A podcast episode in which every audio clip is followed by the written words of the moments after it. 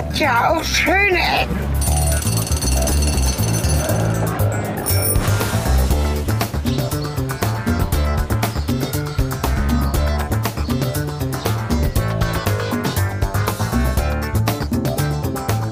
Hallo und willkommen zurück zu den schönen Ecken.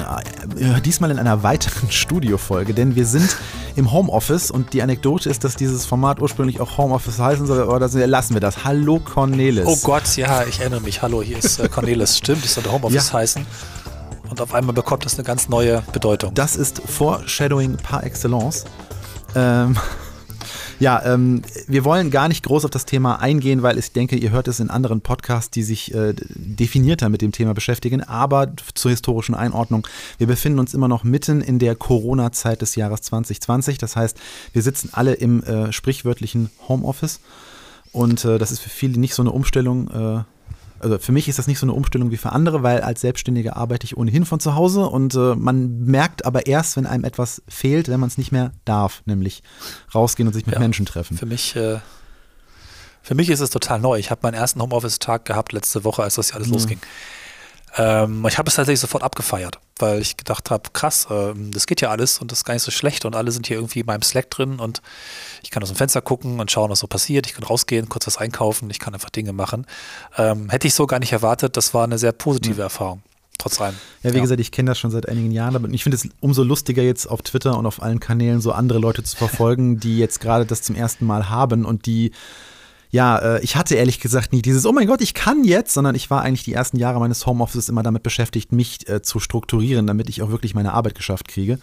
Weil ähm, ja. einfach zu viel ähm, ja, Abwech Ab Ablenkung, ich sag schon Abwechslung da ist. Und man lernt dann irgendwann das zu embracen. Aber wir wollten jetzt gar nicht so über dieses Thema sprechen, weil, wobei das ist ja jetzt nicht mal Virus-Thema, sondern das ist ja eher so peripheres Thema nee. drumherum. Was halt ähm, ein bisschen lustig war oder auch nicht lustig ja. war. Wir haben ja noch so ein ähm, nennt man das, ein Intro gesprochen oder eine Vorbemerkung gesprochen für unsere letzte Folge, äh, die, als ich sie geschnitten habe und auch dann veröffentlicht habe, sich schon mal sehr anders angefühlt hat und es war auch gar nicht so ganz leicht, diese Folge so zu bewegen, weil äh, da nochmal echt eine Veränderung passiert ist, die ihr vielleicht auch einfach mitbekommen habt, wenn ihr sie jetzt gehört habt. Ja, also ist, äh, ist, ähm, ja, ist auf jeden Fall krass. Ja, es ist, teilweise sind ja schon Podcasts irgendwie nach zwei Tagen völlig veraltet, was die Maßnahmen und die Sachen, was alles jetzt um uns herum ja. passiert.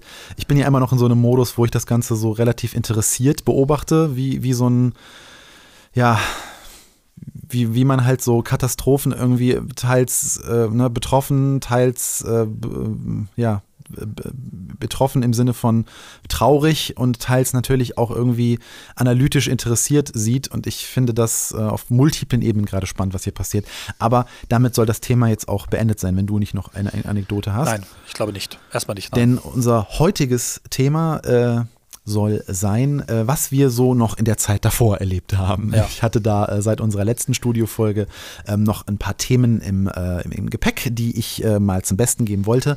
Und während Cornelis das letzte Mal von seinen Sachen erzählt hat, ähm, wollte ich jetzt mal so ein bisschen euch daran teilhaben lassen. Bin gespannt. Was mhm. denn ich für Erlebnisse so hatte. Und äh, ich bin mal ein bisschen aus meiner Comfortzone raus. Und als das noch ging, nein, das wird das letzte Mal gewesen sein, dass ich das gesagt habe, ähm, äh, ähm, hatte ich eine sehr lustige, äh, sehr lustiges Erlebnis. Weil so wie du einen Kurzfilm äh, über die letzten zwei Jahre an den Start gebracht hast, ähm, habe ich zusammen mit Lynn und noch einem weiteren guten Freund von mir ähm, eine Kosmetikmarke an den Start gebracht. Ähm, wir hatten einfach, äh, also beruflich habe ich sehr viel mit dem Kosmetiksektor zu tun.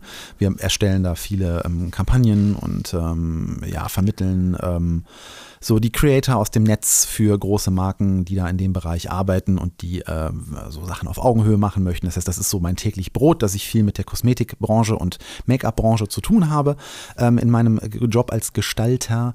Und äh, ja, ähm, dadurch kriegt man so im Laufe der Jahre so ein Gefühl dafür und stellt fest, ach, das ist eigentlich ein total spannendes Thema. Und gerade Lynn, die ja äh, auch schon äh, einige aus dem Podcast kennen, weil sie uns unter anderem bei unserer Ski-Folge damals in der Skihalle Neuss unterstützt hat ähm, oder auch aus dem äh, Theater des Westens, wo sie ja aktiv äh, auch mit dir vor dem Mikrofon stand. Äh, auf jeden Fall, sie ist beruflich noch weiter in dieser Branche ähm, einge, ja, eingepfercht, möchte ich fast sagen. Ähm, sie, sie, sie ist auch wirklich aktiv daran beteiligt, an Entwicklungen von Marken teilweise und äh, ähm, hat auch selber viel in dem Bereich journalistisch gearbeitet. Und da kam so ein bisschen dieser Begeisterungsfunke her, der mich dann im Laufe der Jahre angesteckt hat. Und äh, ja, es führte dann dazu, dass wir irgendwie gedacht haben, ach, da kann man doch einiges mal anders machen als viele andere Marken. Ich will jetzt auch gar nicht so viel über dieses, äh, dieses Projekt an sich erzählen. Wen es interessiert, der kann ja mal auf swin, svyn.de gehen. Da seht ihr, was wir in den letzten zwei Jahren aus, den, aus dem Boden gestampft haben. Im Wesentlichen ist das eben die Idee, dass man Kosmetik auch selber zusammenmischen kann, ähm, um eben mehr über die Inhaltsstoffe ähm, ähm, äh, informiert zu sein, weil äh, vieles, ne, das ist ja gerade auch so Zeitgeist, dass man weiß, was in den Sachen, die man so isst und die man sich so auf die Haut schmiert, drin ist. Ja. Und wenn man es dann sogar quasi selber auf seine Hautbedürfnisse und so abstimmen kann, dann wird das Ganze zu so einem spielerischen Entdecken von Hautchemie. Ne? Also wie Lipide zusammenhängen, wie Hyaluron funktioniert, was eigentlich in den Tiefen unserer Haut stattfindet und sowas. Alles ein sehr spannendes Thema. Auf jeden Fall haben wir auf die Weise lernen müssen, wie man das ähm, ja, Menschen quasi mitteilt. Und Kommunikation ist ja auch so ein Job von mir. Und dann sind wir, äh, als wir fertig waren und gestartet sind im Februar des Jahres 2020, sind wir auf eine Messe gefahren. Und das war quasi mein erstes Erlebnis, mal so hinter einem, also ich habe schon zu meinen Berufszeiten beim Fernsehen äh, hinter, hinter Ständen gestanden, aber das waren halt nie so richtig meine eigenen, für die ich selbst verantwortlich war und jede, jede, jede Frage beantworten musste, die da so reinkam. Und ähm, ja, was, was jetzt das eigentliche Erlebnis war, um äh, auch äh, unseren hier, ne, wir sind nicht der Kosmetik-Podcast, wir sind ja die schönen Ecken. Ja, ich einen schöne, kurzen Schluck nehmen. Schöne Auto. Ähm, schöne, jetzt fällt mir kein Wortspiel ein. Keine schöne, schöne, keine schöne Creme. Oh Gott, nee, nein, ich weiß nicht. Aber es sind, es sind sehr schöne Creme. Ähm, und äh, ja, ähm, also das Designfest äh, ist ähm, von der Blickfang. Wir sind kein äh, Beauty-Podcast, ja, obwohl schön. Nein, nein, das wir machen auch keine Tutorials hier. Das ja. wär, wir bräuchten wir mehr als nur Fotos im Feed. Ähm, also ja. die, die, die Blickfang GmbH, das ist irgendwie so ein, so ein, so ein Veranstalter von Messen, die irgendwie mit dem Couch-Magazin zusammenhingen. Und die hatten die Idee, wir machen mal irgendwie so eine relativ unkomplizierte Messe, die ich auch so noch nie erlebt habe. Also das Ganze hatte so Mar Jahrmarktatmosphäre und fand äh, parallel zur internationalen Möbelmesse ähm, in Köln statt. Und das war eine sehr interessante Erfahrung, auch mal so die Messehallen von hinten zu betreten. Also nicht nur durch den äh, Eingang für die großen Hallen, sondern wirklich so für ähm, eine ganz weit hinten stehende Halle und äh, wo man wirklich dann so mit Privatauto anreist und dann macht einem einer so eine Tür auf und dann äh, ja, lädt man da so seinen Kram aus und äh, dann hatten wir einen kleinen Messestand, der wirklich so groß war wie so ein Kühlschrank und haben da unser kleines Produkt irgendwie ausgestellt.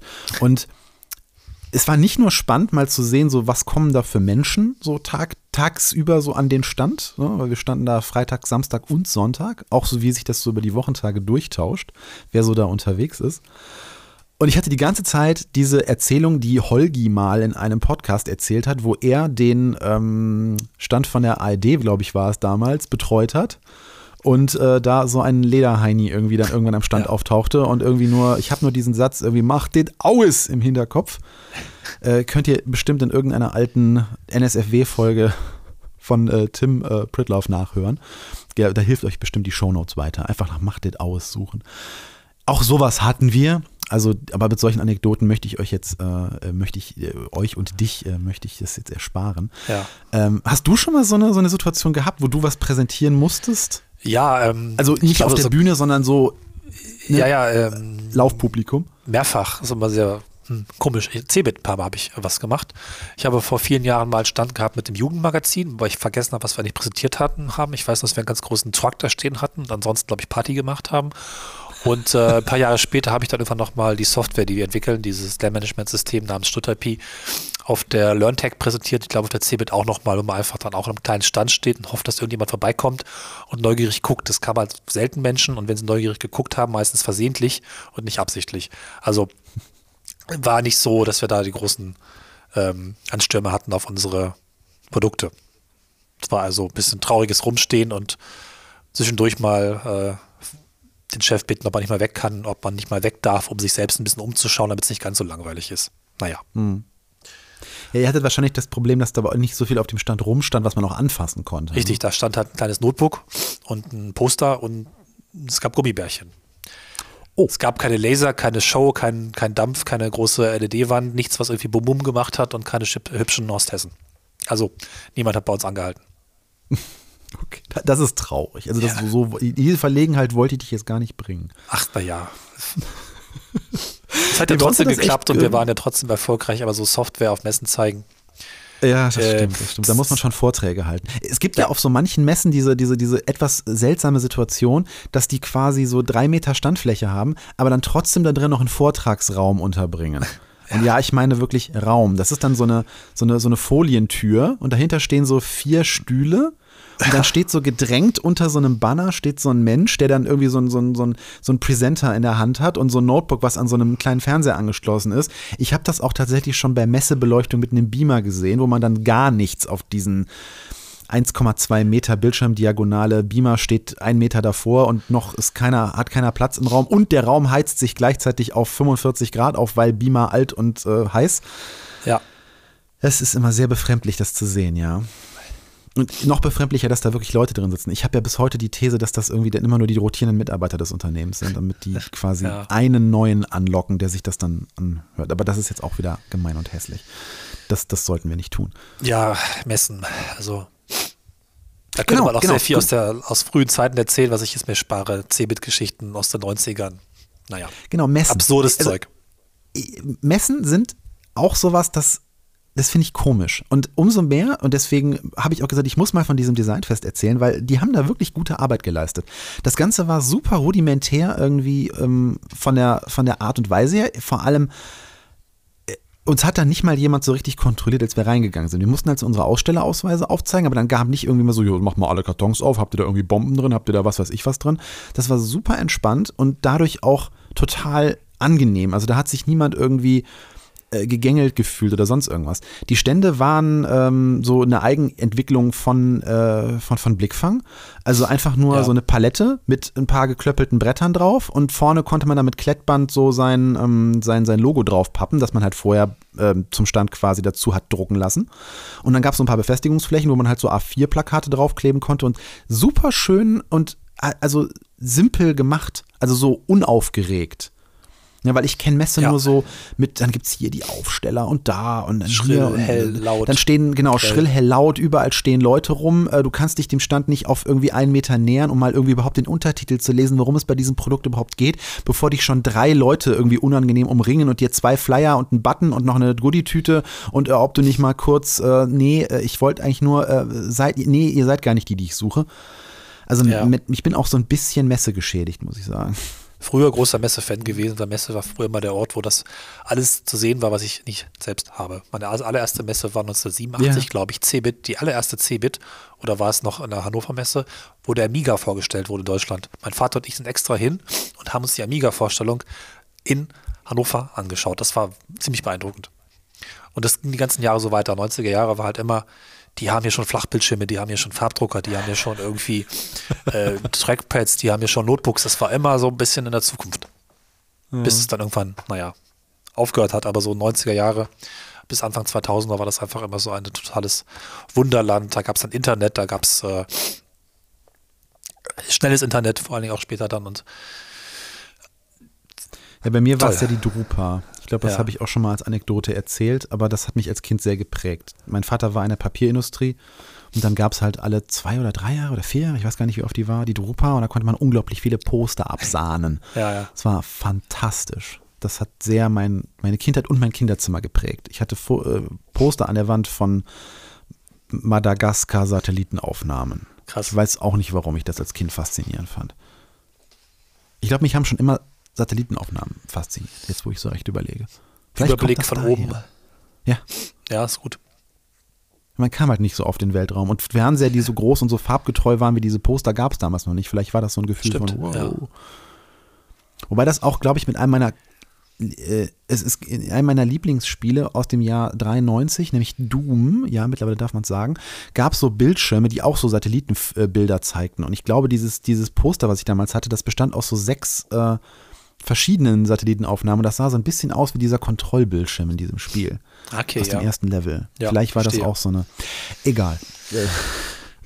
Nee, also was ich, was ich da sehr, also wie gesagt, die Organisation war super unaufgeregt, super schön. So habe ich es auf noch keiner Messe irgendwie gesehen. Und dadurch war die Atmosphäre auch mehr wie so ein Flohmarkt. Ne? Also so Ja. jeder, es waren halt viele ähm, kleine ähm, Startups, kleine Firmen, ähm, die, also auch bis hin zu etwas größeren, ähm, die da eben ihre, ihre Waren irgendwie präsentiert haben. Und die, die Nahbarkeit war dadurch unheimlich gut, weil diese Stände auch nicht so geschlossen waren und auch nicht diese ulti ultimative Plakativität irgendwie hatten, sondern die waren so, das waren mehr so Flohmarktstände, ne, wo du auch mal irgendwie so ein Stück um den Tisch rumgehst und mal irgendwie Tacheles redest. Ne, und das war, Ja. das war echt sehr, sehr angenehm. Und wir hatten wirklich unglaublich viel positives Feedback. Wir hatten total schöne Gespräche und das ist natürlich für so das Konzipieren von etwas total Gold wert. Und ich muss auch sagen, ich habe das die letzten Jahre sehr unterschätzt, wie, wie wertvoll das sein kann, mit fremden Menschen zu einem dezidierten Thema dediziert, dezidiert? Das frage ich mich auch jedes diesem Mal. Ne? Ähm, so ange von Angesicht zu Angesicht zu reden, weil du unglaublich gut testen kannst, wie gut deine eigenen, ähm, deine eigene Kommunikation funktioniert. Ja, ja. Weil so Gesichtsausdrücke zu, ähm, zu interpretieren, so im Face-to-Face-Ding, das ist unheimlich viel wert. Und ich merke lustigerweise diesen Vorteil bei Videostreams nicht so häufig, wie ich es gerade bei, ähm, bei dieser Erfahrung gemerkt habe, weil man Videos äh, telefoniert oft oder Skypt oder äh, FaceTime oder was auch immer. öfter. Ja, genau. Sehr oft mit, wir wollten das doch nicht mehr. Äh, sehr oft mit Leuten, die man schon okay. kennt Ja. und dann ist die Imperfektion der Auflösung da und der, der, der Klötzchenbildung da gar nicht so, so von, von, von Problemen, wenn man dann irgendwie. Aber bei fremden Menschen finde ich es gerade Ja. bei Videotelefonie unglaublich anstrengend, mich auf deren Gesichtszüge zu konzentrieren. Ich merke dann, wie ich teilweise so mich da richtig so drauf, drauf fokussiere, so, gefällt denen jetzt, was ich sage? Nerv ich die? Langweile ich die? Haben die so eine fragende, ne? Also da, dafür sind die Leute meistens gar nicht nah genug an der Kamera dran. Erst recht, wenn es dann mehrere sind und du nur so Briefmarkenfenster hast. Oder der Winkel ist halt komisch. So, Ja, oder das. Kamera sitzt irgendwie viel zu tief. Würde man nie so im realen Leben Menschen angucken. Ich finde das schon schwierig. Naja, aber anderes Thema.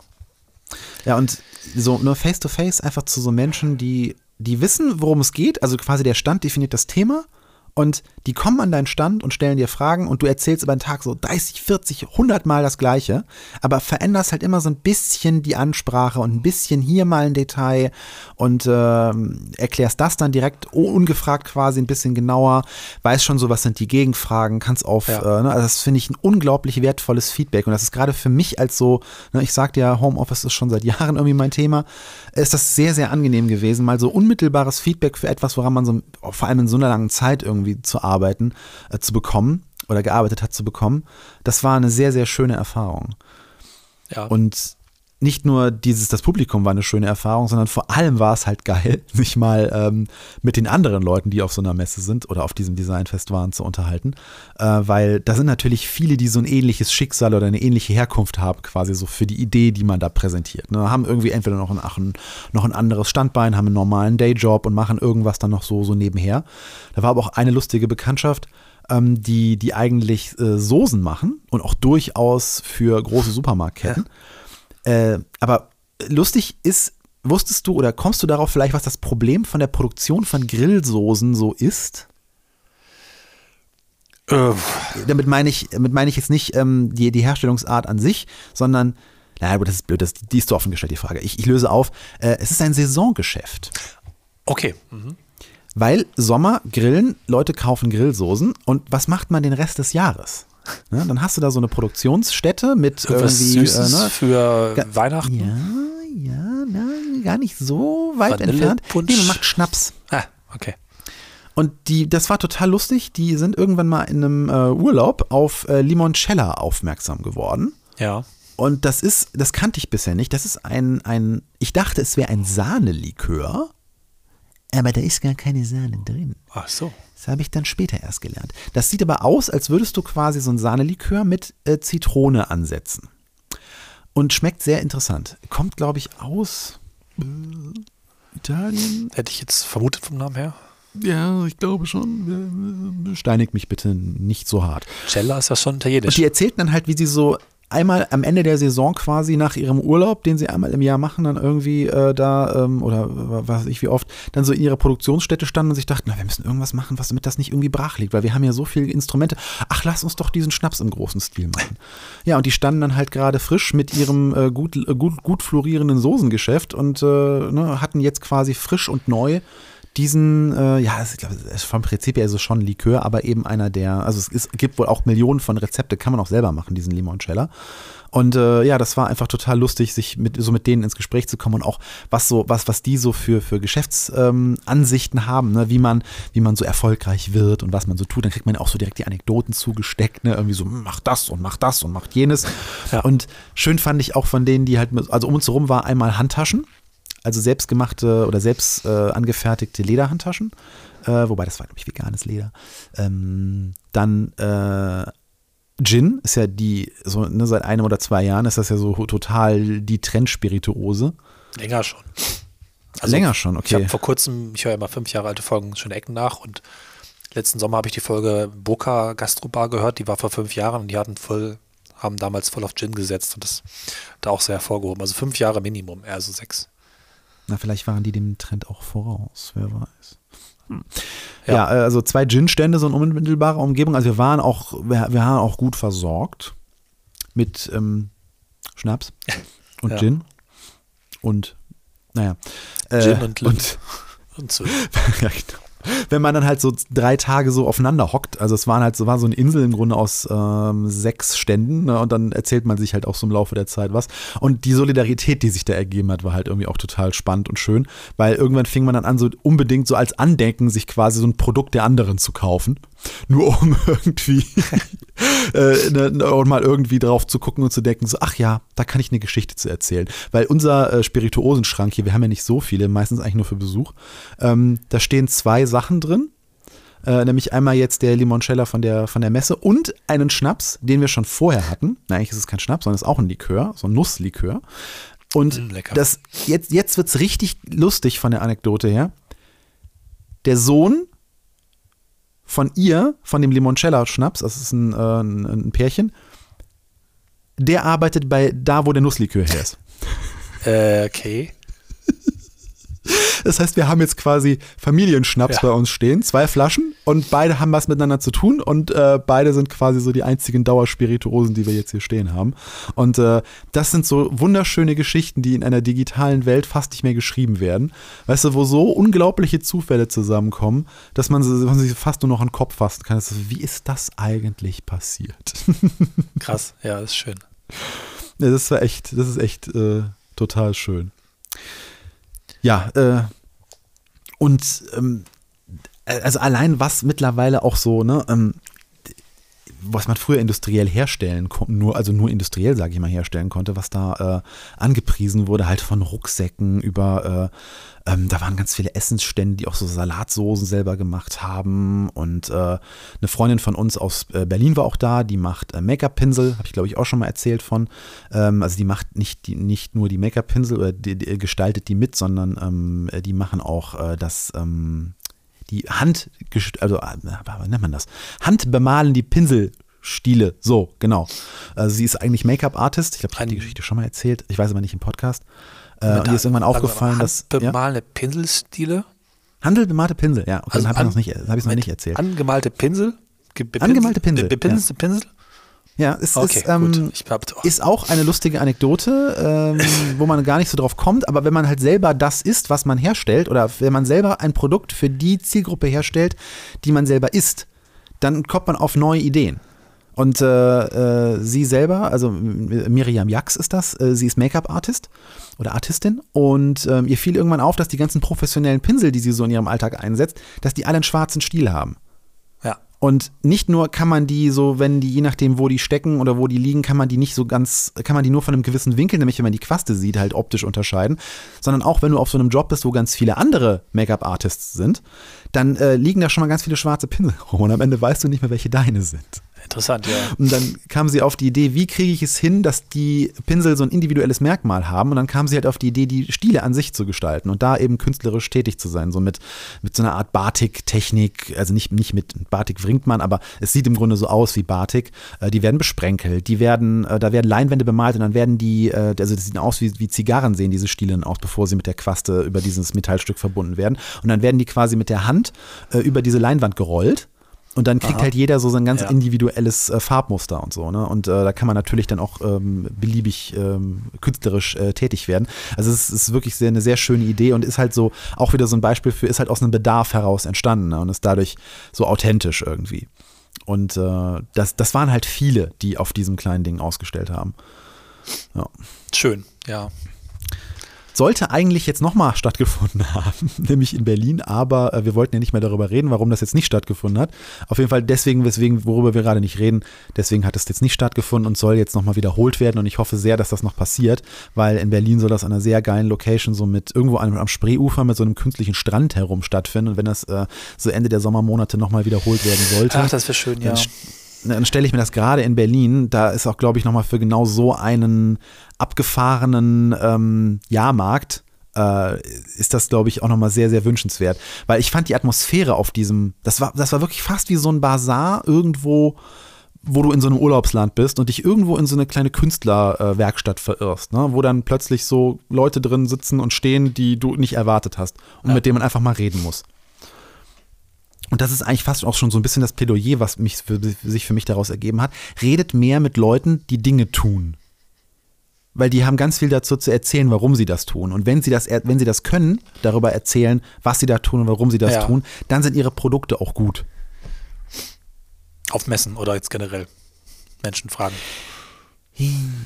So. Ja, ich meine, man kann ja auch schon mal jemanden, der irgendwie auf der Straße ähm, Street Art macht oder so, mal fragen, Stimmt. warum er das tut oder so. Ja. Also, ich finde sowieso, man sollte viel mehr miteinander reden. Also auch das ist ja so eine Erkenntnis aus den Tagen im Moment, wo man nicht mehr so viel mit Leuten reden kann. Dann ist das fast schon so ein, so eine, so ein Ruhepol, wenn man dann plötzlich wieder mal die Gelegenheit hat, mit Leuten zusammen zu reden oder zu, mit Leuten zu reden, die nicht in derselben Wohnung sind, wie die, wo man gerade sitzt und nicht raus. Ja, hatte ich jetzt nicht so viel zur Zeit. Ich, ich freue mich darauf, das immer wieder zu tun. Ich bin sehr gespannt, was das dann für ein Gefühl ist, wenn man wieder frei mit Leuten reden kann. Tja, ja. abgefahrene reden Sache. Hilft. Ja.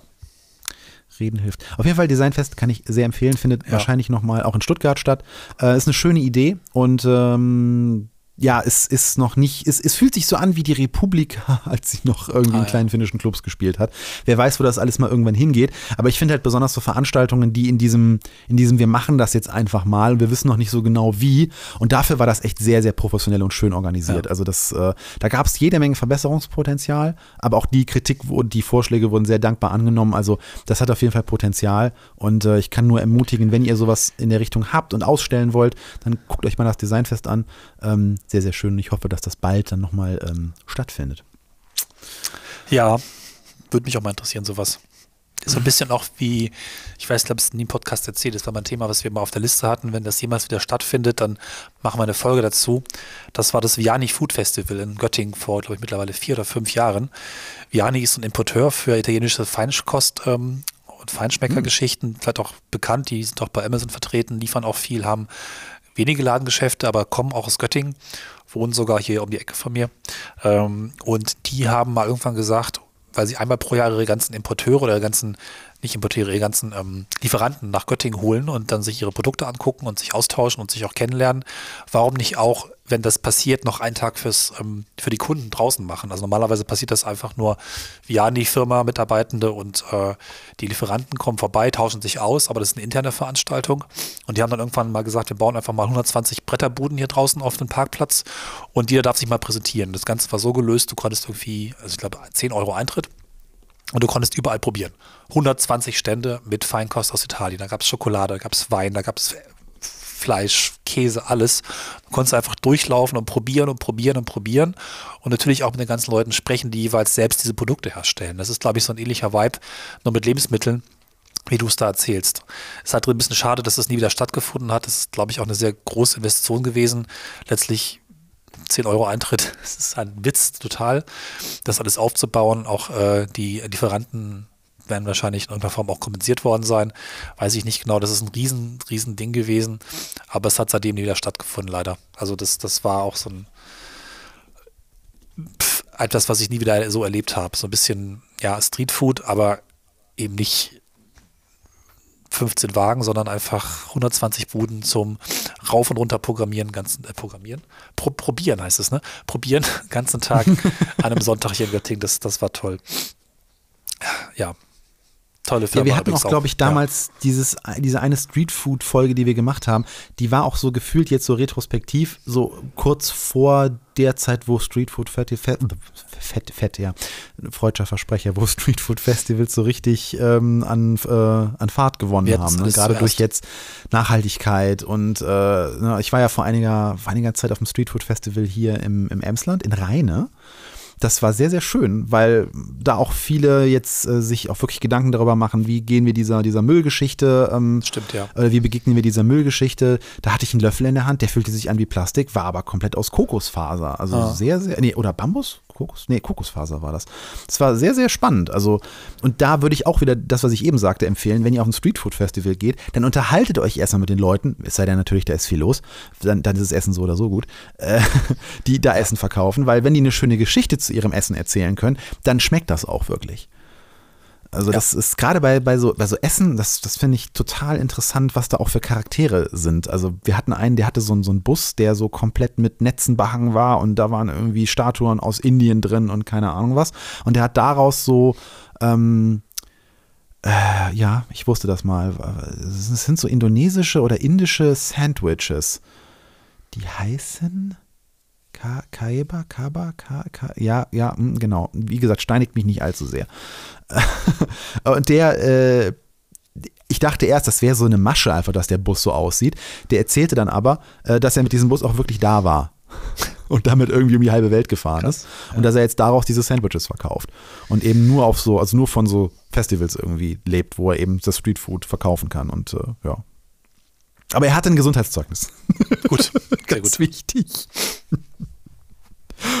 ja, das, das, das finde ich schön. schön. Also ich finde das auch schön, dass sich so langsam diese, ja, selbst wenn man was verkaufen möchte, man das nicht unbedingt in China produzieren muss, sondern dass es mittlerweile ja. auch ähm, so einen Markt gibt, wo man, äh, oder was heißt ein Markt, das klingt jetzt schon wieder so, so kommerziell, aber dass es, dass es mittlerweile immer mehr Leuten wichtig ist, zu verstehen, wo das herkommt und dass die dann auch bereit sind, ähm, den, den entsprechenden Mehrpreis zu bezahlen, weil das nicht teurer ist, damit die Gewinnspanne besonders hoch ist, sondern das ist halt ein bisschen hochpreisiger, weil es halt nachhaltig und sinnvoll hergestellt wurde oder das Essen nachhaltig ja. und sinnvoll ist. Das ist ein Trend, den, den, den ich sehr, sehr begrüße und den ich auch, ähm, ja, den, den man unterstützen sollte, wenn man das nötige Kleingeld dafür hat und daraus auch für sich selbst Befriedigung ziehen kann. Mhm. Ja. Ach, und was hast du so noch erlebt? Ja, ich habe dann seit eine wir das letzte Mal unterwegs Geschichte, genau, ähm, wie gesagt, oder wie erzählt, jetzt wissen es ja alle, ich arbeite im Kurzfilm und für einen Kurzfilm braucht man natürlich auch Komposition. Wir hatten da auch zwei tolle Menschen an Bord, die sich um Sounddesign und Komposition kümmern sollten. Leider haben beide dann irgendwann aus Zeitgründen, teilweise Studium oder Job, weil eben nebenbei das Ganze läuft, gesagt, wir schaffen das nicht. Das Filmprojekt ist doch ziemlich anspruchsvolles und dann sind die beiden ausgestiegen und wir haben uns jetzt umgeschaut nach anderen Komponisten, die irgendwie bereit sind, den Film, der mittlerweile doch fast 25 Minuten lang ist, auch umfangreich zu untermalen.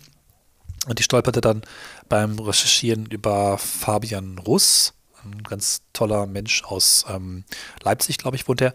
Der macht so 360 Grad Audio, 3D Audio, Klanginstallationen, äh, klassische Musik verknüpft modernen elektronischen Elementen. Er hat auch ein Label namens Orchestronik, also so eine Hybridgeschichte aus klassisch modern, sample-basiert, ganz abgefahrene, tolle Musik, die er da macht. Sehr, sehr künstlerisch, sehr krass von der Qualität, von der Wirkung.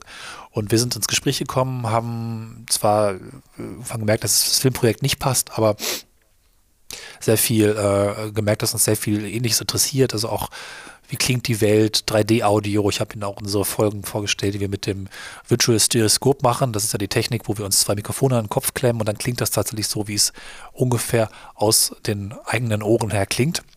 Das war da ganz Die faszinierend. großen Wert darauf, dass du die Credits dafür kriegst, weil du dich damit in die Öffentlichkeit traust. Äh, ja, Nur ganz kurz. hoffentlich irgendwann mal wieder. Ist schon ein bisschen her, aber das äh, ist es mir wert, so bescheuert auszusehen, so toll, wie es dann auch klingt. Und ähm, er macht eben auch so binaurale Geschichten. Binaural ist halt eben, wenn die Mikrofone direkt am Ohr sitzen, effektiv die gleiche Idee, die wir auch dabei gehabt haben. Und baut daraus entsprechend Klangkunstwerke. Was super schön ist, es gibt eine App namens Swark. Das ist äh, so ein Heinrich Schütz-Projekt aus, ich glaube, Dresden mit einem Audio-Walk draußen natürlich entsprechend. Äh, da gibt es so Soundblasen, wo, wo Geräusche reingelegt werden, die man mit Kopfhörern hören muss. Und während man sich dann draußen bewegt, erkundet man die Welt von Heinrich Schütz, seiner Musik, seinen Kompositionen und einigen mehr. Ich konnte natürlich jetzt nicht nach Dresden fahren, um mir das anzuhören. Und da hat dann der Fabian einfach die App genommen und für mich einen persönlichen Audiowalk hineingelegt. In meiner Umgebung hier in Göttingen, nebenan im Dunkeln, konnte ich dann ähm, einen ganz individuellen Audiowalk laden, der in dieser App dann plötzlich verfügbar wurde und habe mir dann einfach ein paar Beispiele von ihm draußen im dunklen Wald oder im dunklen Park angehört. Das fand ich irgendwie wunderschön, weil es so ein auf mehreren Ebenen schön ist. Ähm, es ist quasi so eine Geocaching-Geschichte, dass da jemand da als Schnitzeljagd draußen Orte markiert, an denen was passiert. Und äh, dann gleichzeitig auch einfach nur, das, äh, dass er mir seine Werke dann nochmal gezeigt hat in der Form, wie es ihm gedacht ist. Aber ich habe dann gedacht, eigentlich ist das ein total spannendes Konzept. Und wenn er vielleicht auch in der Zukunft noch ein bisschen mehr über ja, die Frage sprechen, wie kann man eigentlich reisen, wenn das Reisen gerade nicht so gut funktioniert. Und das ist so ein kleiner Vorgeschmack vielleicht auch was, was da möglich ist, obwohl die App selber eigentlich dafür gedacht ist, an einem feststehenden Ort, zu dem ich hingehen soll, entsprechend Geräusche dort einzuspielen, funktioniert es eben auch andersrum, dass ich plötzlich, in diesem Fall händisch gebaut, ähm, einen akustisch hinterlegten Spaziergang bekomme in meiner Umgebung, der mich nach draußen zieht, der mir Überraschung bietet. Und ich habe dann gedacht, eigentlich ist das ein sehr cooles Konzept. Man könnte es ja auch automatisieren im Sinne von, da wo ich wohne, baue mir mal heute einen Wanderweg, einen Spaziergang und da ist irgendwas drin. Was kriegt man dann vielleicht erst unterwegs raus? Hörspielfragmente oder musikalische ähm, Elemente und irgendwas, was sich auf dem Weg letztlich fortsetzt. Und das ist auch eine sehr interessante Form von Kommunikation, habe ich dann so gedacht, weil mir eine Person ganz individuell Audiostückchen, Samples in eine, eine Wandlung gelegt hat. Und ich weiß nicht, ob das so rüberkommt. Es ist ein bisschen abstrakt, weil Audio ist abstrakt, aber ich glaube, die Hörerinnen und Hörer, die unseren Podcast länger verfolgen, wissen, dass unser Herz auch für Abstraktes schlägt.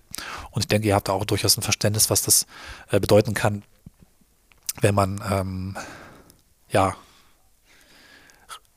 reales und akustisches individuell als ja, als Einladung nach draußen zu gehen, zusammengelegt bekommt. Ich hoffe, das wird so klar, was mich daran dann fasziniert hat. Und es war sehr schön, weil, weil es ähm, einer von den Tagen war, wo eben das mit dem Nicht-Rausgehen hier so angefangen hat. Und ähm, da gab es dann mal einfach einen wunderschönen Grund rauszugehen, der mit der ganzen Krisensituation gar nicht verknüpft war. Fand ich sehr faszinierend. Mhm. Genau. Und Ja, ich finde sowieso diese, diese, diese Verbindung von Apps und die, die Möglichkeit, das Ganze dann mit, mit, mit GPS oder mit Bewegungssteuerung oder sowieso irgendwie sowas zu verbinden, da ist noch so viel Potenzial drin, ähm, damit Ideen zu verwirklichen und zu machen. Also das ist, das, da bin ich mal gespannt, was es da noch geben wird, weil ich finde nach wie vor, dass, das, Bere- dass der Bereich Audio halt in Apps noch viel zu gering abgedeckt ist. leider. So viele machen was mit AR und keine Ahnung was, aber Audio ist total unterschätzt. Genau, und was dann Fabian macht, ist ja 3D-Audio, das ist quasi AR-Audio. Ne? Also du bist dann schon ziemlich tief drin in der Immersion, in der, in der Räumlichkeit dieser Aufnahmen. Das ist halt total faszinierend und ich habe mich beim ersten Mal auch ein bisschen verjagt, weil ich dann nicht wusste, ist das jetzt was, was hier draußen passiert oder was nur eine Aufnahme ist. Ne? Also das mischt sich dann auch ganz interessant und ist auch durchaus manchmal ein bisschen unheimlich, aber auf jeden Fall auch spannend, interessant, aufregend, diese Emotionen zu bekommen, deine eigene Umgebung nochmal anders zu hören. Oder mit einem anderen Es gab Content. Kennst du dieses Zombies Run? Ich glaube, das habe ich mal gehört, ja, aber sag nochmal genauer.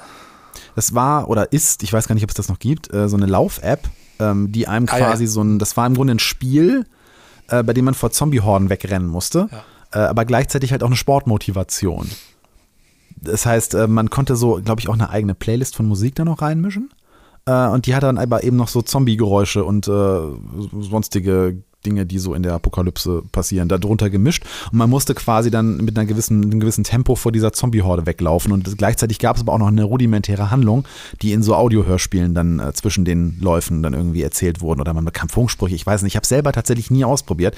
Ich weiß auch gar nicht, warum ich obwohl ich das immer propagiere und immer ähm, so sage, so, oh, da ist noch so viel Potenzial drin, habe ich irgendwie immer Beruhigungs, äh, Beruhigungs, Berührungsängste damit. Ich weiß auch nicht warum. Vielleicht mal kurz einen Link zu Geo-Audio. Die Eltern von euch wiederum werden sich erinnern daran, dass wir vor vielen Jahren mal mit Audio Guide Me und GuideMate zusammengearbeitet haben. Das waren zwei Apps, die wiederum unsere Folgen auf der Landkarte platziert haben und kon konnte entsprechend dann auch die, die ähm, Routen von uns nochmal ablaufen und währenddessen unsere Folgen hören. Das ging auch so in die Richtung. Aber leider hat das mhm. nie so wirklich abgehoben. Also die haben dann, die existieren beide noch, aber die Anzahl an Audiobox oder von, von, von die Anzahl von Spaziergängen, die da, dort bereitgestellt werden, ist nicht wirklich gewachsen. Das ist leider irgendwie, also Podcast hat mittlerweile dann doch seine Zielgruppe gefunden, eine sehr große dann sogar, aber andere Audioformate nicht. Ne? Ja, da fehlt es, glaube ich, noch nach einer breiten Anwendungsgeschichte. Ne? Also ich, wir, jedes Mal, wenn wir irgendwo unterwegs sind und wir vor Ort einen Audioguide für irgendeine historische Behausung oder äh, Park oder keine Ahnung was bekommen, fragen wir uns ja nicht nur, wenn wir gemeinsam, sondern auch unabhängig voneinander, voneinander sind, ja, warum das immer noch so komisch ist warum kriege ich da so ein Gerät, das dann irgendwie ja. desinfiziert werden muss und dann die Batterie ist leer und dann klappt die Taste nicht und dann muss ich da so Nummern eingeben und dann ist die Bedienung scheiße. Wenn ich zu lange warte, dann wird die Nummer nicht erkannt und dann kann ich nicht zurückspulen und die Lautstärkenregelung ist kaputt und der Kopfhörer ist, der knarzt und ist schon von 200 Leuten vorher getragen worden und uh, das ja. muss doch nur wirklich nicht mehr sein. Und da, da stelle ich mir so viele coole Ideen vor mit da kann man dann auch noch RAR mit reinnehmen sogar, dass ich mir dann nochmal in so einem zerstörten Burghof mich umdrehen kann und dann gucken kann, wie diese Ruine vorher ausgesehen hat. Aber das kostet alles Geld, ja. Aber so ein Audioguide, in eine App zu kippen, da gibt es ja, glaube ich, auch tausend Dienstleister für, die das als so eine ja. simple Web-App irgendwie anbieten und dann scanne ich QR-Codes ab und höre mir dann die, die Sound-Samples an.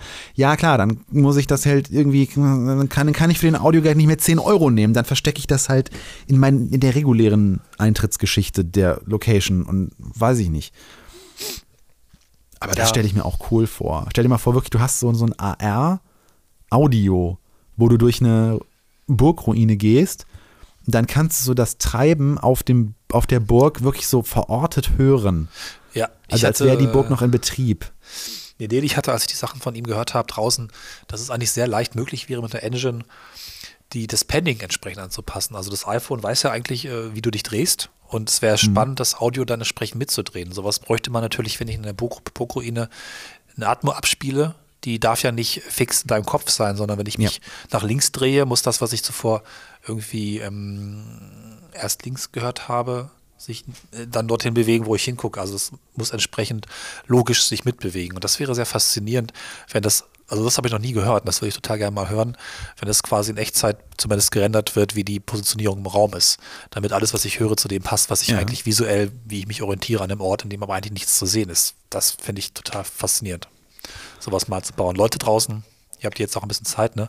Macht sowas mal. Ja, auch bei ähm, also auch bei Videospielen, wo ja der Sound eigentlich in der 3D-Bewegung künstlich erzeugt werden muss, ähm, wird dieses Thema noch immer relativ stiefmütterlich behandelt. Also es gibt da ja. eine sehr, sehr starke Entwicklung. Also so ein Meilenstein, an den ich mich erinnere, den habe ich auch tatsächlich im Podcast schon mal erwähnt, an den ich mich äh, zurück äh, ist ähm, ein Spiel namens Rainbow Six Siege. Ist eigentlich ein Multiplayer-Shooter, so im Sinne von Counter-Strike, wenn euch das was sagt. Ähm, aber die haben es geschafft, eine Sound-Engine zu bauen, die in der Lage ist, nicht nur Doppler-Effekt zu simulieren, sondern auch so eine, jetzt fehlt mir der Fachbegriff, ähm, so, ein, so ein Abhallen von oder Abprallen von mehreren Wänden. Also wenn man in einem Treppenhaus zum Beispiel steht Reverb und am Fuße oder? der Treppe hustet jemand, dann klingt das ja ganz anders, als wenn ich direkten Sichtkontakt mit der Person ja. hätte. Weil der Schall, der wird ja quasi drei, vier, fünf Mal von verschiedenen ja. Oberflächen reflektiert.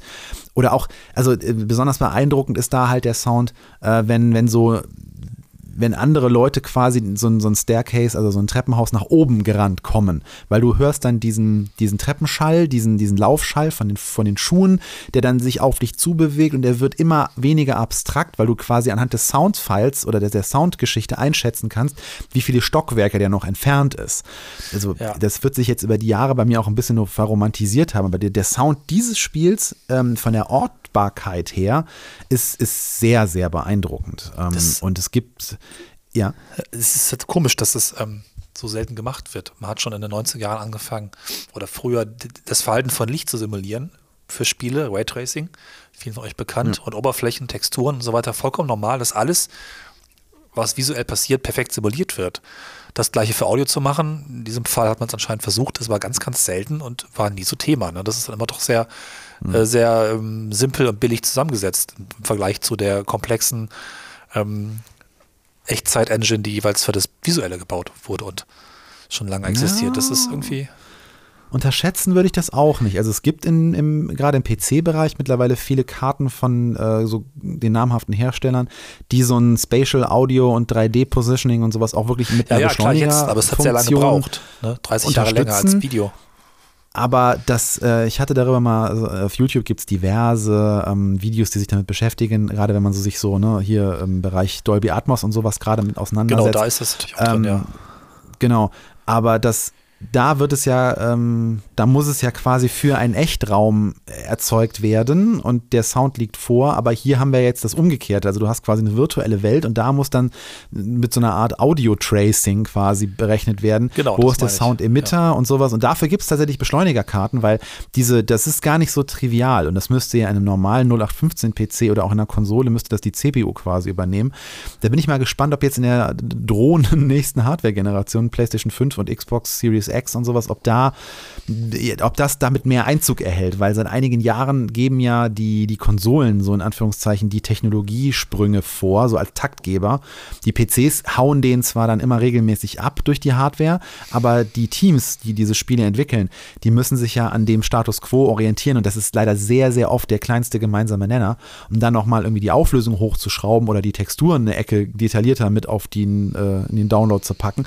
Das ist oft gar nicht so das Problem. Aber so eine komplette Sound Engine zu schreiben, äh, ich weiß gar nicht, ob es da, ja doch, ich glaube, es gibt auch Anbieter von, von Engines für Sound, die dann das und mit unterstützen. Aber ich hoffe, dass dann viele, oder ich, schätze mal, viele sagen dann, ja, aber das unterstützen die Konsolen zum Beispiel nicht. Warum sollen wir dafür jetzt Geld ausgeben? Und die meisten hören es eh nicht.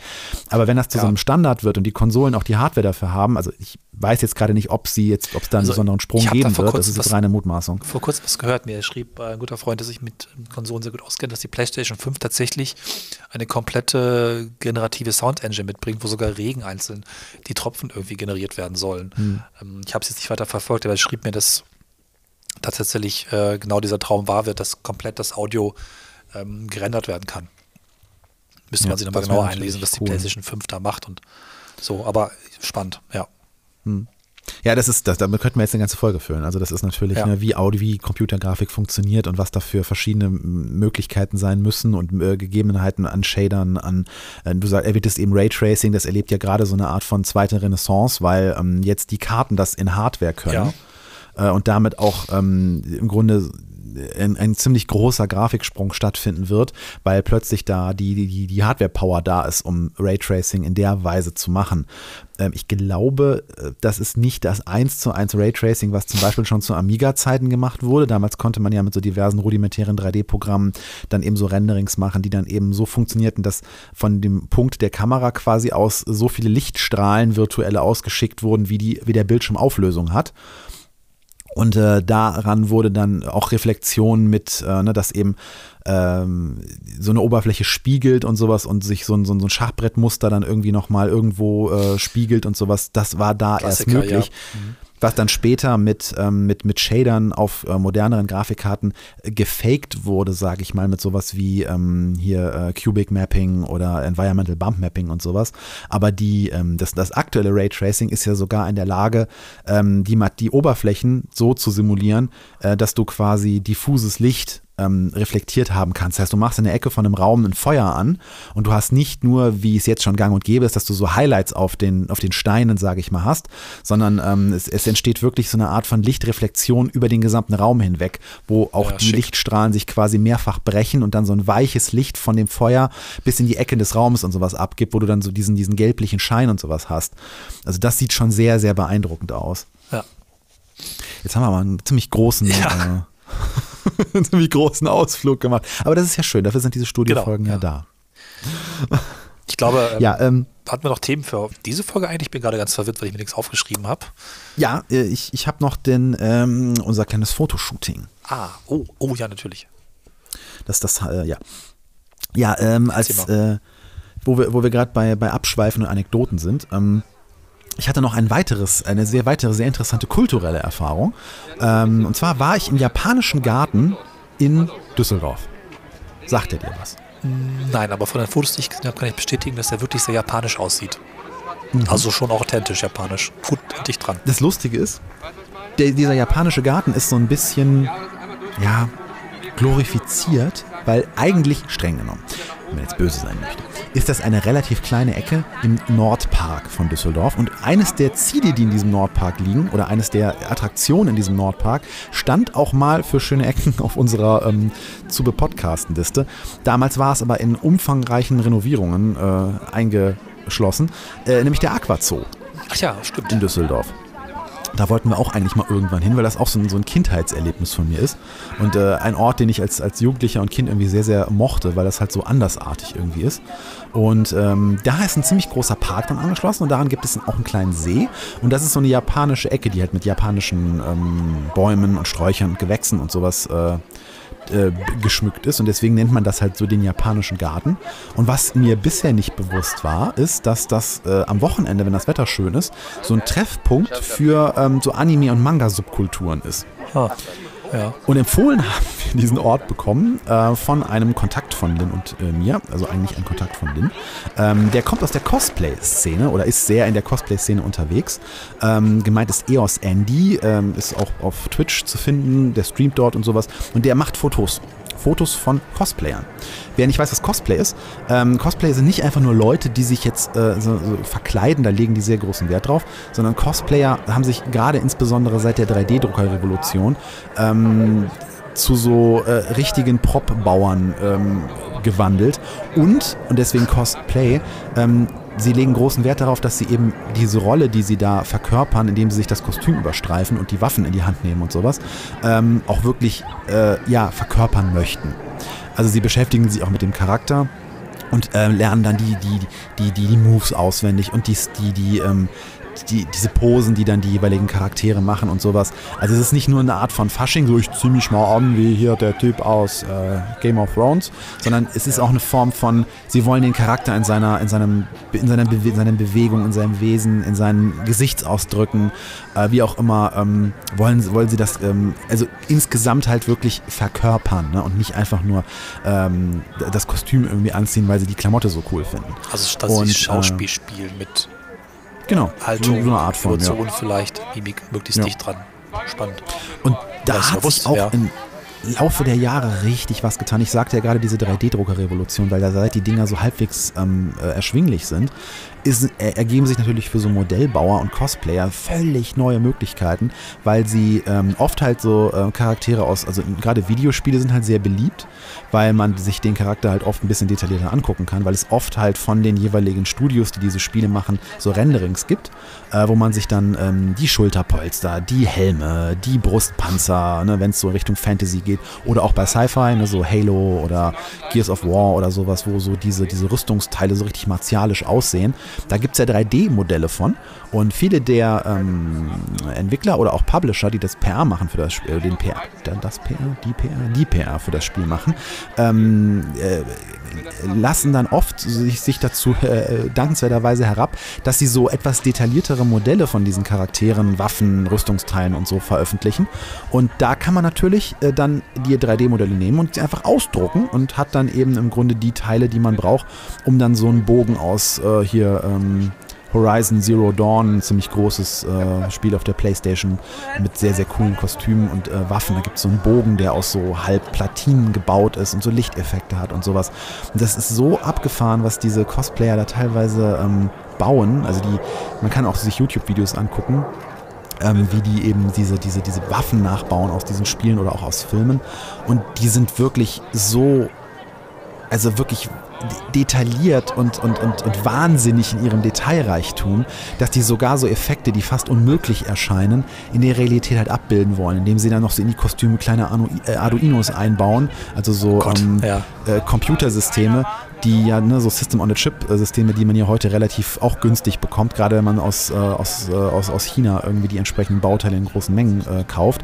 Und dann so mit Leuchtdioden so künstliche Schildgeneratoren auf den Klamotten irgendwie simulieren, indem so auf dem ganzen, auf dem gesamten Kostüm so irgendwie 120 Leuchtdioden sitzen, die dann irgendwie ähm, so, eine, so, eine, so eine jeweilige Plexiglasfläche ähm, so diffus äh, gestreut werden, dass das dann aussieht wie so ein Schildeffekt oder wie irgendwie äh, ein Feuerball oder äh, ne, irgendeine eine, Plasmaleitung, die über die Waffe läuft oder sowas. Also super, super abgefahren.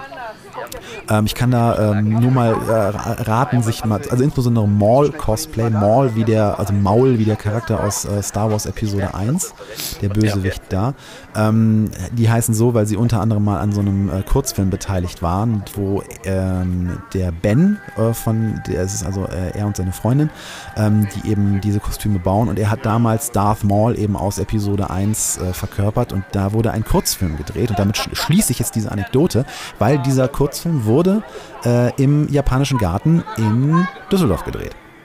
Ähm, und so schließt sich der Kreis. An diesem Dreh war nämlich äh, besagter EOS Andy beteiligt. Und der ist ein begnadeter Cosplay-Fotograf. Und äh, das ist ein Kontakt von Lynn, ähm, die, über den sie halt über ihre Faszination von der Cosplay-Szene so äh, angetreten ist. Und sie jemanden kennengelernt hat aus unserem Kosmetikumfeld, äh, nämlich ein Model, das äh, eins zu eins aussieht wie Yuma ich habe die Fotos gesehen, das ist unglaublich. Das ist wirklich unglaublich. Ja, also das ist wirklich, wirklich geil. Wir verlinken das mal ähm, ja. an dieser Folge. Da könnt ihr euch die Fotos von, von, von Andy angucken. Also ähm, was da wirklich an, an, an, Zufällen zusammengekommen ist, der, ähm, das sieht wirklich aus wie die Zwillingsschwester, äh, Zwillingsschwester von Yuma Thurman ähm, zum Zeitpunkt, wo sie eben Kill Bill gedreht hat. Und da schließt sich der weitere Kreis, weil die Idee war, ein, ein Fotoshooting mit äh, Andy zu machen, ähm, wo äh, Katrin, so heißt be besagte äh, Juma Thurman-Schwester ähm, im Geiste, ähm, die die Braut aus Kill verkörpern sollte. Und ähm, da wurde eben von Lin mit großem Aufwand das Kostüm besorgt und eine Replika von dem Schwert besorgt. Und dann haben wir uns im japanischen Garten getroffen und wir haben noch einen äh, alten Freund von mir äh, reaktiviert, den ich noch aus Fernsehzeiten kenne, der mittlerweile eine kleine Produktionsfirma hat. Und äh, mit auch so einer äh, wahnsinnig abgefahrenen, ähm, ich bin ja so in einigen Jahren aus dem Fernsehgeschäft so ein bisschen rudimentär raus und kenne da die, nicht die Entwicklungen, die mittlerweile ein einzelner Kameramann irgendwie äh, ne, an Möglichkeiten hat, äh, sich die Kamera auf abgefahrene Weise irgendwie mit irgendeinem so Polstersystem irgendwie über den Kopf mit zwei Aufhängsystemen und also äh, Steadicam ist ein Shit dagegen. Ähm, sehr, sehr beeindruckend. Also haben wir auch noch äh, Material für so einen kleinen Schni ähm, Clip irgendwie gesammelt, der dann eben so ein paar Live-Bewegungen und, und Posen und so äh, und auch eine B-Roll, die es dann von dem ganzen Shooting in absehbarer Zeit geben wird. Äh, also sehr, sehr cool. Da wurden wirklich ein paar Talente zusammengebracht. Bei mir steht noch aus, ich äh, werde wahrscheinlich aus dem Shooting noch äh, so zwei Plakate basteln. Uh, und ich werde zum ersten Mal wahrscheinlich dieses, was ich da mache, dann live auf Twitch mal ähm, streamen. Okay weil ich mal äh, ausprobieren wollte. Auf, auf, auf Twitch finden ja mittlerweile relativ viele, ähm, auch so ne, besagte Cosplayer, die machen auf Twitch teilweise so vier Stunden Streams, wo sie dann eben einfach an Waffen basteln, an Rüstungsteilen basteln. Und das ist auch sehr spannend, sowas mal in Echtzeit zu beobachten, wie viel Arbeit da drin steckt. Und es machen eben auch äh, viele Grafiker, ähm, Fotografen, die dann an ihren Fotos basteln. Und ich wollte jetzt auch mal ausprobieren, wie das so ist, ähm, mal live einfach so eine Bearbeitung quasi zu streamen, so drei, vier Stunden, oh. mal sich abends hinzusetzen und so ein, so ein Plakat zu basteln. Mal Bescheid. Das wird auch ganz lustig. Ja. ja, ich warte noch darauf, dass mir Andi die, die RAWs zur Verfügung stellt, weil ich brauche von einigen Fotos dann die, die, also aus Kameras fällt ja heutzutage das RAW-Format raus, dass man auch so ein bisschen dann entwickeln kann und man ein bisschen mehr Einfluss auf das hat, als wenn man jetzt so ein JPEG bekommt. Ähm, das muss ich dann freistellen und sowas. Also das wird, das wird spannend.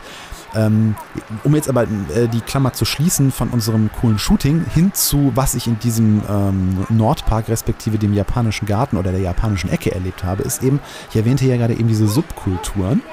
Und ich wusste nicht, wie stark das tatsächlich mittlerweile in Deutschland angekommen ist. Also diese, ähm, diese japanophile, japanische angehauchte Subkulturrichtung ähm, ähm, ich glaube, also bitte, ich sagte ja schon mehrfach in dieser Folge, steinigt mich nicht allzu hart. Äh, die Recherche ist für jemanden, der sich in dieser Subkultur nicht so wirklich äh, auskennt. Also ich mag zwar Animes, also ein paar, aber ich bin jetzt nicht da so bewandert. Deswegen tötet mich bitte nur halb. Ähm, ich glaube, eine dieser Subkulturen ähm, nennt sich, äh, Moment, ich muss gerade auf den richtigen Tab gehen. Äh, eine dieser Subkulturen äh, nennt sich, soweit ich das weiß, äh, Kitsune. Also das ist irgendwie mit dem japanischen Fuchs ähm, ver ver verbandelt. Äh, was dort eben als heiliges Tier irgendwie gilt und äh, teilweise auch mit mehreren Schweifen dargestellt wird und sowas findet man auch in vielen Videospielen. Ich glaube unter anderem League of Legends und sowas sind Charaktere in der Richtung drin. Und ähm, ich, ich, glaube, das nennt man dann nicht Cosplay, weil das ist mehr so eine Art, ähm, ne, also Subkultur im Sinne von, ähm, die kleiden sich halt so, weil sie das halt cool finden. Äh, genauso waren da eben auch äh, welche, die sich in, in, in, einfach nur traditionellen Kimonos eben gekleidet haben und da einfach mit ihrem Sonnenschirmchen auf der Wiese saßen und so richtig zu diesem Bild des japanischen Gartens beigetragen haben. Und ähm, die sitzen dann da und hören Musik auf ihren Handys und ihren kleinen Boomboxen und okay. unterhalten sich über Internet-Memes und sehen halt einfach lustig aus. Äh, und ich finde das total schön. Ja. Ist doch auch ein Foto für uns dabei? Nee, ähm, Ach, die habe ich tatsächlich nicht fotografiert. Ich habe ich hab gedacht, wenn ich das irgendwie, also ich war in dem, ich, ich wollte die nicht stören, weil ich finde das immer so ein bisschen unangenehm. So, guck mal die Knips. Ähm, weil dieser Park ist halt nicht groß oder diese Ecke und wenn du da ein Foto von sowas machst, dann fällt das auf und ich fand das okay, ein bisschen, ein bisschen unartig, sage ich jetzt mal. Ähm, auch wenn einige von denen sich so ein, äh, nicht wirklich darum geschert haben, was andere von ihnen denken, weil die Musik war teilweise sehr nervig, wie halt so manche japanische Musik so ist und teilweise auch, auch sehr quäkig. Kurzem, ne? Ja, wobei die war nett, die okay. war angenehm dagegen. Ja, also nichts nicht gegen die bitte. Die höre ich heute noch gerne. nee, ähm, die, ähm, also es war halt schon sehr quäkig, ne? man kennt ja irgendwie diese, diese so, wenn man, daran merkt man ja, dass wir alt werden, also wenn, wenn, wenn, wenn, wenn so junge Leute irgendwie äh, Musik so über ihre quäkenden Handyboxen viel zu laut hören und dann noch irgendwie so unterdimensionierte Boomboxen dabei haben, die dann per Bluetooth und dann knarzt das irgendwie so und es klingt irgendwie nicht nach nichts Halben und nichts Ganzen, ist aber trotzdem so laut, dass es halt nervig ist. Und wenn dann die Musik an sich auch noch nervig ist, ja, tja, dann wird es schwierig. Aber nee, wie gesagt, also so upfront fotografieren wollte ich die jetzt nicht. Ich bin ehrlich gesagt davon ausgegangen, dass wenn ich irgendwie in Google japanischer Garten und Cosplay eingebe, dass dann das ganze Ding voll ist. Aber irgendwie finde ich jetzt nichts Repräsentatives an der Stelle. Ähm, aber mir wurde versichert, dass das da wirklich regelmäßig stattfindet. Und es ist wirklich ein sehr, sehr interessantes kulturelles Bild. Und ich, ich finde das schön, dass wir mittlerweile ähm, weg sind von diesem, ähm, ne, früher diese, diese Subkulturen, was es da an Punks gab und was es an Gothics gab und was es irgendwie ab und zu nochmal irgendwie so den, den, den Loli-Style, den es so aus, aus Japan so, der ein bisschen rübergeschwappt hat. Aber dass da mittlerweile so viele ähm, verschiedene Richtungen raus geworden sind und äh, die auch, äh, im, dass wir in einer Zeit sind, wo die sich öffentlich zeigen können, ohne dass direkt irgendwie die nächstbeste Rentnerin hinterm Baum hervorspringt und irgendwie das fand ich wirklich sehr, sehr schön. Und ähm, kann ich nur wirklich jedem mal raten, der mal was anderes an einem Samstag sehen möchte, bei einem schönen Wetter und in der Nähe von Düsseldorf ist. Das wird es mit Sicherheit in äh, entsprechenden Ecken in Berlin und anderen Städten auch so geben. Also guckt mal, ob eure Stadt irgendwie einen japanischen Garten hat und tut euch das einfach mal an einem Samstag an, euch das anzugucken. Das ist ein total schönes, ähm, ungewohntes Treiben für so Mitteldeutschland. Krass, ja.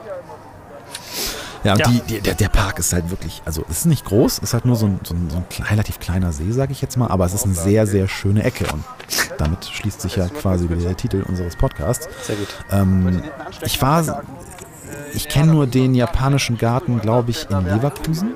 Ähm, da war ich als Kind relativ häufig.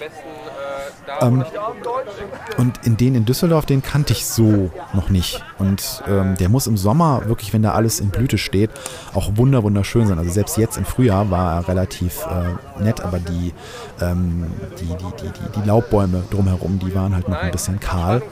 Aber der Park an sich, der lädt auch sehr schön zum Flanieren ein und ähm, wie gesagt, der Aquazoo ist ohnehin eine Empfehlung wert. Müssen wir irgendwann mal hin. Wenn wir da raus dürfen, Ja. ne, dann machen wir das. Du bist aber auch heute hier der Negativnagel, also bitte. Okay. Ich bemühe mich, liebe Ja, Hörerinnen ja, und Hörer.